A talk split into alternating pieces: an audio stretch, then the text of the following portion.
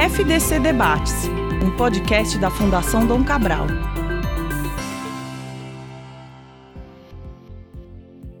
Olá para você que me escuta agora, seja bem-vinda e bem-vindo a mais um FDC Debates. Eu sou Tomás Castilho. Hoje eu tenho o prazer de falar aqui com a equipe do FDC Gestão Pública, professor Humberto Falcão Martins, professor de tempo integral aqui da Fundação Dom Cabral. Tudo bom, professor?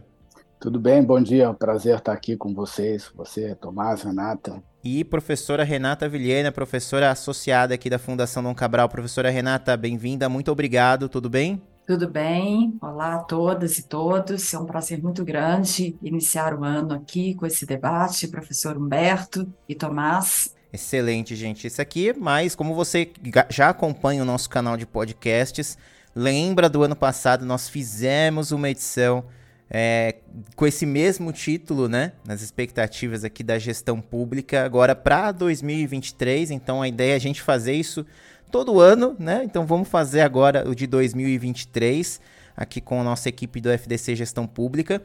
E assim, esse é um ano bem, bem particular, né? Assim, a gente passou por transição de governo, enfim, tivemos uma edição da revista Dom bastante dedicada a esse tema de transição de governo. Vamos deixar também o link para você também poder baixar a revista.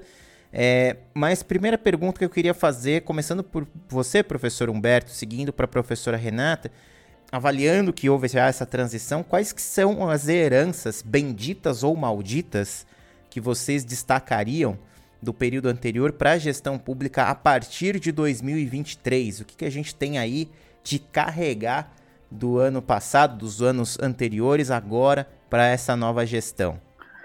Bom, é, eu não acho que a transição se completou. Eu acho que houve uma troca de cadeiras no novo governo está assumindo, nem assumiu direito ainda no que se refere ao segundo e terceiro escalão. Há uma grande dificuldade de nomear pessoas, porque houve um, houve um exoneraço logo no início do ano, que tirou quase todos os postos de segundo terceiro escalão, e muitos, não, a maioria, creio eu, não foram ocupados ainda. Isso é apenas um pequeno aspecto da transição, né? as transições se desenrolam por meses a fio, mas eu acho que há imensos desafios né, a, serem, a serem vencidos. Se a gente é, fizer um, uma navegação muito rápida e que a gente não vai poder aprofundar aqui nesse curto espaço de tempo, o novo governo pega um país profundamente dividido, né? É, onde ânimos e, e, ódios e paixões que nós imaginávamos já ter sido vencidos ao longo do nosso processo de democratização se mostraram presentes, assustadoramente presentes, é, e, e, e, isso vem conjugado com um quadro, é, no que se refere pelo menos à administração federal, de deterioração institucional. Muitas instituições passaram por processos, por tensões, é, por, por, por, testes de estresse, vamos dizer assim, por, por, por assédio institucional é, gravíssimos, né? É, uma burocracia que se distanciou do caráter democrático da burocracia, no que se refere à abertura, à transparência, a mecanismos de representação de interesse, de interação e de participação. Né? É uma burocracia que passou por um processo de reorganização, é, para dizer o mínimo, é, é, bastante estranho, que conviveu durante quatro anos com o Ministério, é, um Ministério hipertrofiado da Economia, que representava aproximadamente 40% é, da máquina executiva federal, né? é, com uma série de problemas internos, de desenho, de coordenação, etc., etc. É uma, uma, uma, uma administração federal que passou por um processo de aparelhamento de militares, né? É, e, e, bastante extenso né, e bastante grave, porque, obviamente, que a função primordial das Forças Armadas e dos militares, nobre função das Forças Armadas, não é, é ocupar a miúde cargos na burocracia federal, né, provendo é, força de trabalho gerencial para posições nas mais diversas áreas de políticas públicas. Então, a gente tem aí outros grandes desafios né, do país que não cresce como deveria, né, da desigualdade brutal que aumentou nos últimos anos, agravada principalmente pela crise da Covid também. Né, é, e, e, e a gente tem um governo que assume né, com o mindset de 20, 10, 20 anos atrás. Né? É, muitos desafios políticos que aparentemente se pensavam que seriam os grandes desafios de composição parlamentar, etc., etc., mas que aparece com, associado a isso com outros grandes desafios de lidar com ameaças de violência, com ameaças de terrorismo, com ameaças de é, instabilidades na ordem política, democrática, tensionamentos, etc., etc. Então, um quadro de turbulência que a gente começa é, esse, esse governo. Um quadro de turbulência bastante complicada, né? É, uma máquina que passou por um processo de redesenho é, ligeiro e que acabou resultando numa estrutura de 37 ministérios, né? Não tem número cabalístico, tá certo? Não, não tinha que ser talvez os, sei lá, 17 anteriores, mas assim, é, houve uma houve uma, uma, uma, uma, uma diferenciação muito muito grande, né? É, com pessoas que ocupam pastas, né? Que aparentemente algumas geram uma certa estranheza é, em relação ao perfil, né? outras remontam uma volta ao passado. Né? Então, é, eu acho que não tivemos um bom, um bom começo, ou tivemos um começo muito difícil, muito turbulento, um sinal de muita dificuldade né?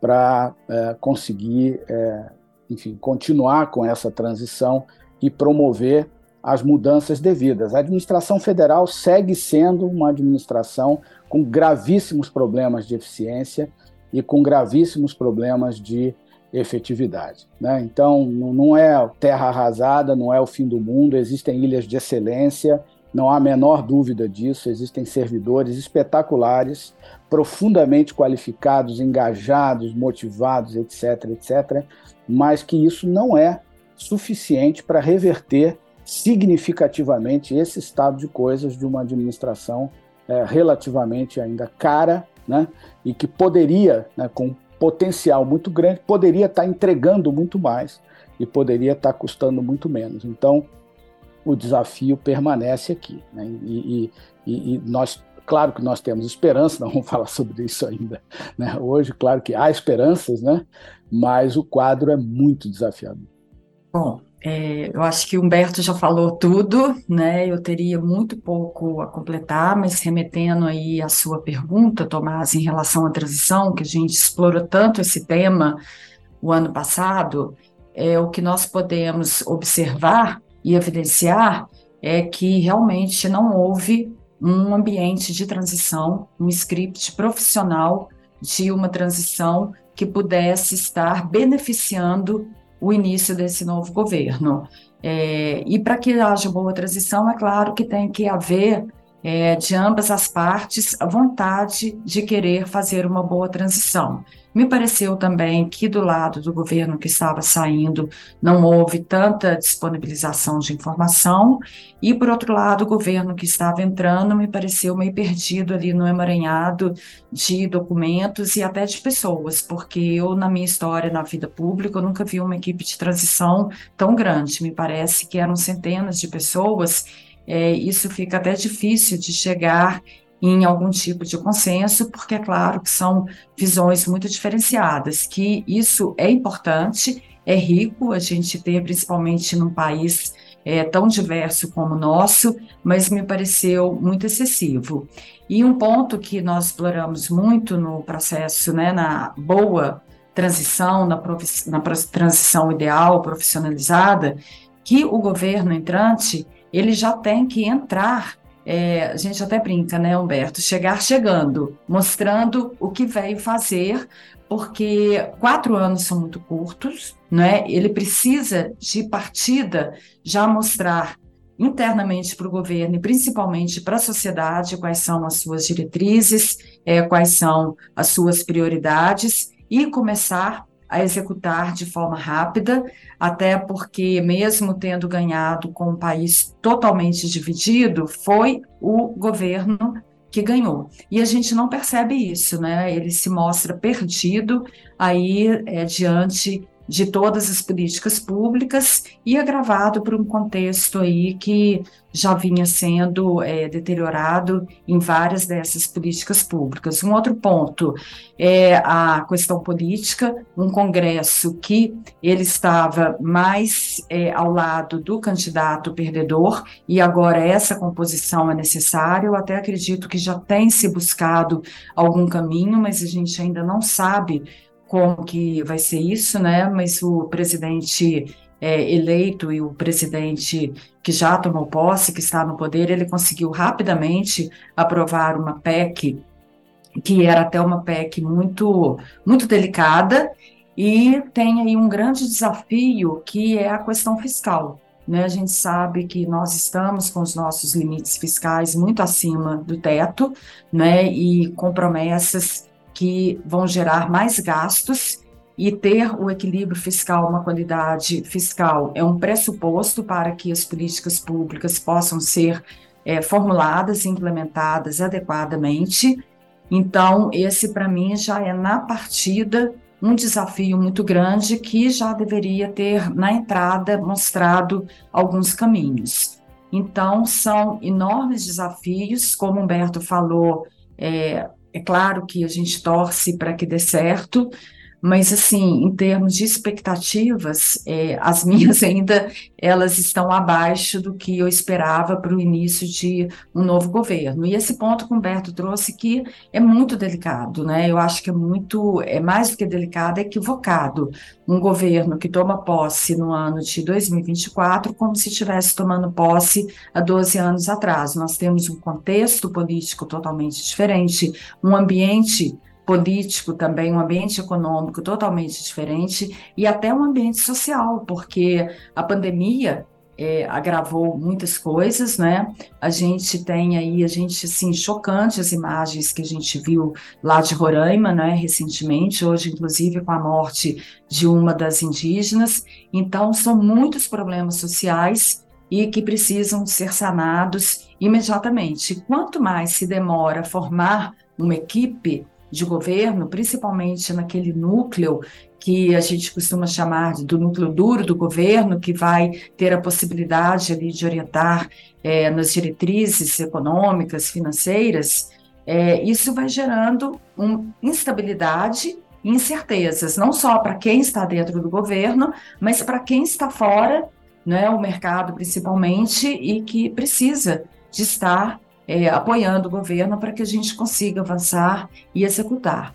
Então, são muitos e muitos desafios e sem ainda, eu pelo menos assim, não perceber um trilho, né, um caminho a ser seguido e a orientar aí todos os demais integrantes aí da administração pública federal. Continuando contigo então, professora, eu, no meio dessa conversa toda e da, das respostas que vocês deram, até lembrei da, de uma pessoa que eu entrevistei anos atrás, que é o Michael Watkins, professor Michael Watkins. Ele até escreveu o livro Os Primeiros 90 Dias, alguns anos atrás. E ele fala sobre a. Fala com, fo com foco no gestor, né? Que o gestor ele tem que ter as suas primeiras vitórias dentro desse período, né? né? Falando de 30, 60 e 90 dias, ele precisa meio que seriam os, os, primeiros gols, né? Ele precisa marcar um gol ali para falar, para fazer a assinatura dele, mostrar que veio. É, e a gente está gravando esse podcast aqui no dia 24 de janeiro, então a ideia é que a gente já teria que ter marcado um gol e esse gol parece que não está chegando. É, eu queria saber, na visão de vocês, começando por você, professora Renata, quais seriam as áreas prioritárias ou, enfim, o, o que, que a gente precisaria fazer para garantir essas pequenas vitórias nesses primeiros três meses? Onde que a gente conseguiria, é, pelo menos esse, esse novo governo, conseguiria é, realizar esses acertos, né? É, eu, eu acho que você falou a palavra certa. A gente está no meio de um emaranhado. É, eu percebo que esse governo ele não definiu prioridades, porque para que a gente busque esses gols, essas vitórias, é muito importante ao início do governo ele já ter algumas prioridades pré-estabelecidas. Né? A gente deixou muito claro no nosso calendário da transição a importância de começar a transição seis, seis meses antes né, da troca de governos e entre ali o governo eleito e ele tomar posse, já definir ali uma agenda de prioridades para que nesse início de governo, os famosos 100 dias de governo, ele possa buscar essas execuções, até para mostrar, demonstrar para a sociedade, né, aquilo que eu me comprometi, aquilo que eu estabeleci como as primeiras prioridades, elas estão sendo realizadas. Nós temos deficiências aí praticamente em todas as políticas públicas.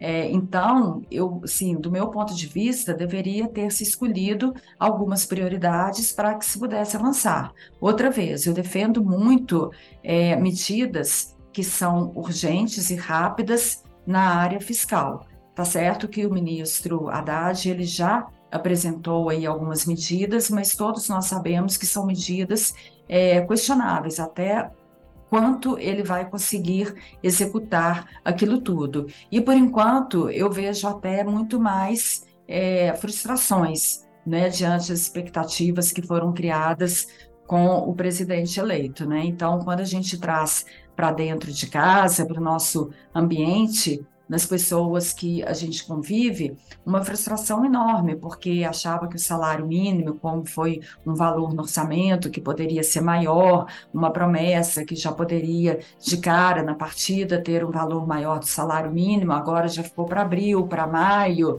Então, isso vai gerando algumas frustrações. E para que a gente possa avançar outra vez, eu assim, acredito muito que a gente precisa de criar um ambiente econômico, construir coalizões, construir parcerias, é, ter é, esses atores do nosso lado, para que se crie um ambiente de segurança mínima, segurança jurídica, segurança para atrair é, parceiros, investidores, para que a gente consiga avançar. Porque, Tomás, é claro que o governo sozinho, ele não vai conseguir executar tudo o que ele precisa. Ele é, assim, fundamental construir essa rede, está aí o professor Humberto, nosso especialista nas redes colaborativas, mas construir essas colisões, essas parcerias, para poder avançar na velocidade que nós precisamos é fundamental e para isso a gente precisa de criar um ambiente seguro. E por enquanto eu só vejo insegurança posso estar muito enganada. Então, e falta de prioridades, que eu gostaria muito de ver quais são essas prioridades para que essas vitórias possam vir, né, a ser alcançadas de forma rápida. É muito em linha com o que a Renata falou, né? É, a, a, impressão que dá é que algumas, é, eu, eu, creio que algumas questões é, que precisariam ser revertidas, né, já estavam mais ou menos evidentes sobre a mesa, né? é, muito relacionadas, revertidas e, de uma certa forma, avançadas, programas de transferência de renda, por exemplo, né? É, questões relacionadas à política ambiental, por exemplo, né? É, é isso já estava muito claro que precisaria ter um, um redirecionamento, mas a gente, é, uma coisa é você trazer princípios, né? E você trazer orientações até de natureza ideológica para essas políticas públicas, Outra coisa é como que isso vai se, é, se instrumentalizar na implementação dessas políticas públicas, e mesmo em questões de desenho dessas políticas públicas hoje, no século XXI, né, em 2023, e não mais na primeira e segunda décadas é, desse, desse século. Então, isso requereria um, um, um mindset talvez mais, mais expandido, né? É, isso talvez requereria uma certa renovação de, de pessoas, inclusive, né, em, vários campos de políticas públicas. Não quero ser aqui específico, a gente tem uma tarefa muito grande de reconstruir esses ambientes de políticas públicas, não só dentro das estruturas estatais, mas junto à rede de organizações que participa dessas políticas e na sociedade também. Né? É, eu estou falando de saúde, eu estou falando de educação, eu estou falando de ambiente, eu estou falando de segurança e de várias outras, na área de infraestrutura, idem também, como a Renata mencionou, criando bons ambientes, criando ambientes propícios à credibilidade, ao engajamento, ao investimento, né? É, desenvolvendo capacidades não só de agentes públicos, mas também de agentes é, privados, né, da sociedade. E, e, esse é um desafio imenso que a gente tem pela frente e não, não há sinais de que isso está sendo compreendido com essa, com essa amplitude. Os sinais é de que bastaria voltar ao passado, que essas coisas se resgatariam é, automaticamente. Eu não creio que isso seja é, exatamente assim. Né? É, enfim, era esse, esse, comentário que eu gostaria de fazer, reforçando e endossando aqui o que a Renata trouxe. Maravilha. Bom, eu queria finalizar então, a gente já está chegando aqui no finalzinho do, do nosso tempo. Queria finalizar com uma última questão simples. Professor Humberto levantou aqui na nossa, na nossa gravação, você que está ouvindo o nosso podcast, sobre as esperanças, né? Em algum momento a gente vai falar das esperanças. E eu queria muito finalizar é, esse, esse podcast colhendo, né, na visão de vocês, quais são as esperanças que nós podemos é, nutrir daqui para frente em 2023? O que, que vocês estão olhando? Você mesmo citou, professor, ilhas de excelência que a gente vem a ter aqui na nossa atual conjuntura. Eu queria muito saber, na visão de vocês, o que, que vocês veem aí de que, que, que dá aquele brilho de esperança de que nós ainda temos é, inteligência suficiente para trazer coisas boas ainda para esse ano, para os anos seguintes? O que, que vocês veem aí de positivo, por mais raro que seja? Tá? Mas eu queria muito colher a visão de vocês, começando contigo, professor Humberto, e finalizando com a professora Renata. É, eu vou ser bem específico, vou ficar muito na seara das organizações do poder público federal, muito embora o, acho que a, a, a maior parte da, da esperança e as questões mais críticas estão colocadas num outro plano, que é político, que é macro-institucional. E as esperanças aí é que os poderes possam se entender, se reequilibrar, né? É, reconstruir os seus laços de interdependência, de respeito mútuo, de, é, de interpretação serena e razoável daquilo que cabe a cada um deles para superar uma situação de crise e fazer o Brasil avançar e tentar reconstruir é, laços e entendimentos com a sociedade. Né? Acho que a, a, sociedade também ela tem que uma das esperanças é a sociedade reagir, né? A sociedade reagir se exprimindo de várias maneiras. A sociedade não só a sociedade organizada, como o próprio nome diz, ela é mais estruturada para isso por meio de instituições privadas, associações, fundações, etc. Né? É, mas a sociedade desorganizada, que se expressa, que, se, que interage via redes sociais, esse é um universo muito mais complexo, muito mais difícil de, de se organizar, porque ele tem um padrão de atuação diferente, emergente, caótico, instável, fluido e às vezes muito destruidor. Mas há esperança de que alguma, alguns fluxos de, de discussão possam seguir é, algum fio de racionalidade, alguém possa é, atuar firmemente contra a disseminação de notícias falsas, etc, etc. Né? Mas sendo mais específico, né, é, existem muitas pessoas boas dentro do governo. Acho que o governo tem um desafio muito grande de tentar é, construir, é, um, um, realizar um trabalho de adequação de perfis no segundo e no terceiro escalões, né? É, esse processo, eu acho que ele, ele, existem pessoas muito, muito vigilantes em relação a isso e muito capazes. O próprio Ministério da Gestão tem lá uma secretaria extraordinária de transformação de Estado, que costumo é, e seriamente falando, com, com a liberdade da brincadeira, é uma secretaria extraordinária que, por acaso, tem um secretário extraordinário e que é uma pessoa extraordinária e que nós depositamos, o professor Francisco Gaetani, nós depositamos nele, sem sombra de dúvida, muita expectativa de que ele, com a sua competência, a sua maneira de lidar, de enxergar as coisas, possa fazer um trabalho conciliador, possa conduzir muito dessa reconstrução que é necessária. É claro que isso é um trabalho imenso, que depende do governo inteiro, que depende do primeiro escalão, que depende da cúpula, da alta cúpula do governo, que depende, em última análise, do próprio presidente da República. Tem que, é, que ter um espaço mental voltado para isso. Né? Como melhor conceber e desenvolver uma estrutura federal capaz de dar vazão às ideias, às propostas e implementar os programas e as políticas públicas. Né? Então, eu acho que a, a, a esperança é que a gente tem é, pessoas muito qualificadas na administração federal, que estão muito dispostas a trabalhar. A questão é como consertar, é como arranjar isso, colocar, né, sem querer lançar a mão do velho chavão, as pessoas certas nos lugares certos, pessoas mais adequadas nas posições-chave podem fazer grande diferença. Gestão de pessoas pode fazer uma grande diferença. Gestão de pessoas em que sentido? Selecionando melhor as melhores pessoas para os melhores postos, né? É, dotando as organizações de mais capacidade em relação às suas forças de trabalho do ponto de vista qualitativo e do ponto de vista quantitativo, né? É, tentando frear aí é, as paixões e os ataques corporativistas que virão. A gente sabe que tem para mencionar, não se resume a isso, mas tem uma questão, por exemplo, de remuneração que precisa ser discutida. Vamos ver como que essa ideia de mesas de negociação vai funcionar. No passado não funcionou bem. Né? Não é que não tenha que ter negociação, não é que os sindicatos não devam ser ouvidos, é óbvio que devem. Né? Os sindicatos podem ter um papel muito importante. Né? É, e muitos têm, uma clareza e uma lucidez em relação ao momento e à missão do próprio setor público. Né? Infelizmente, alguns não têm, mas é preciso ter muito cuidado, muita calma nessa hora para frear é, paixões e ataques corporativistas. Isso não é nada razoável, isso é deletério. Né?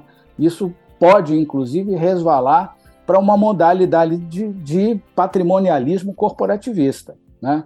É, num cenário de restrição fiscal absolutamente complicado, num cenário de desigualdades salariais muito acentuadas no setor público federal também.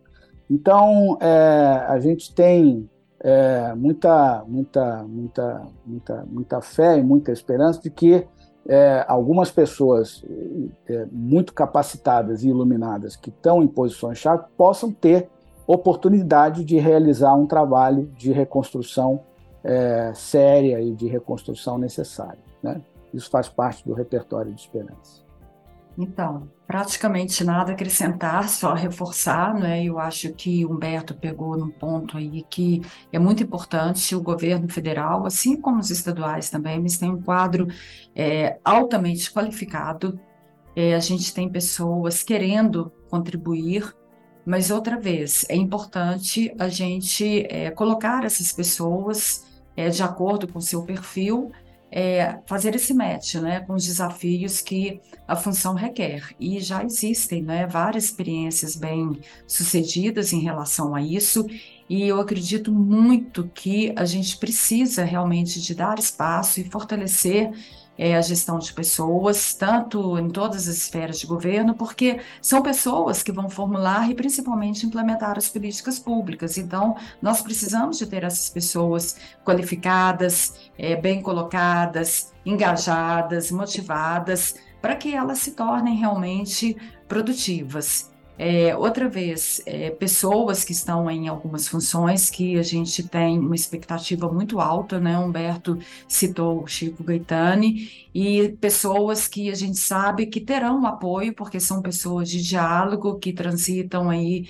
em todos os meios, que conseguem é, fazer essas conexões e que terão apoio para enfrentar esse desafio. Mas, assim, a mensagem final, para não ser repetitiva, que eu queria deixar, que a minha maior expectativa e o meu desejo é que esse governo consiga romper essa divisão que existe no país. Nós não podemos ter dois Brasis. Nós somos uma nação e nós não podemos governar olhando para o Nordeste ou para o Sul e Sudeste. Então, essa união né, transformar esses dois Brasis que se evidenciaram aí nas eleições, cabe ao presidente fazer né, com que estejam todos né, unidos, que tenhamos essas políticas para todo o país e, para isso, também unir todos os demais entes do governo, o Congresso, é, o Judiciário. Nós precisamos de juntar as forças enfrentando é, todos os desafios que nós, queremos, nós temos, mas para isso nós precisamos de ser um, nós precisamos de ser um único Brasil. Então, a minha esperança que eu tenho é, e vejo isso como maior desafio, mas que com certeza é capaz de ser realizado e eu sim, torço muito para que isso aconteça. Muito bom.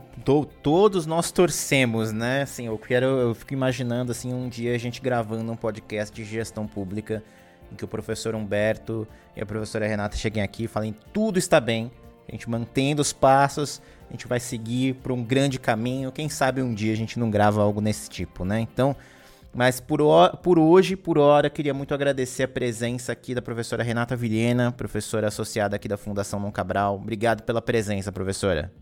Um prazer. e o professor Humberto Falcão Martins, nosso professor de tempo integral aqui da Fundação Dom Cabral. Obrigado, professor Humberto. Eu agradeço, muito obrigado. Excelente dia a todos. Lembrando, são ambos professores aqui do FDC Gestão Pública. Se você quiser conhecer um pouco mais, é só acessar gestãopublica.fdc.org.br. Um grande abraço para você e até a próxima. Um abraço, obrigada. Obrigado.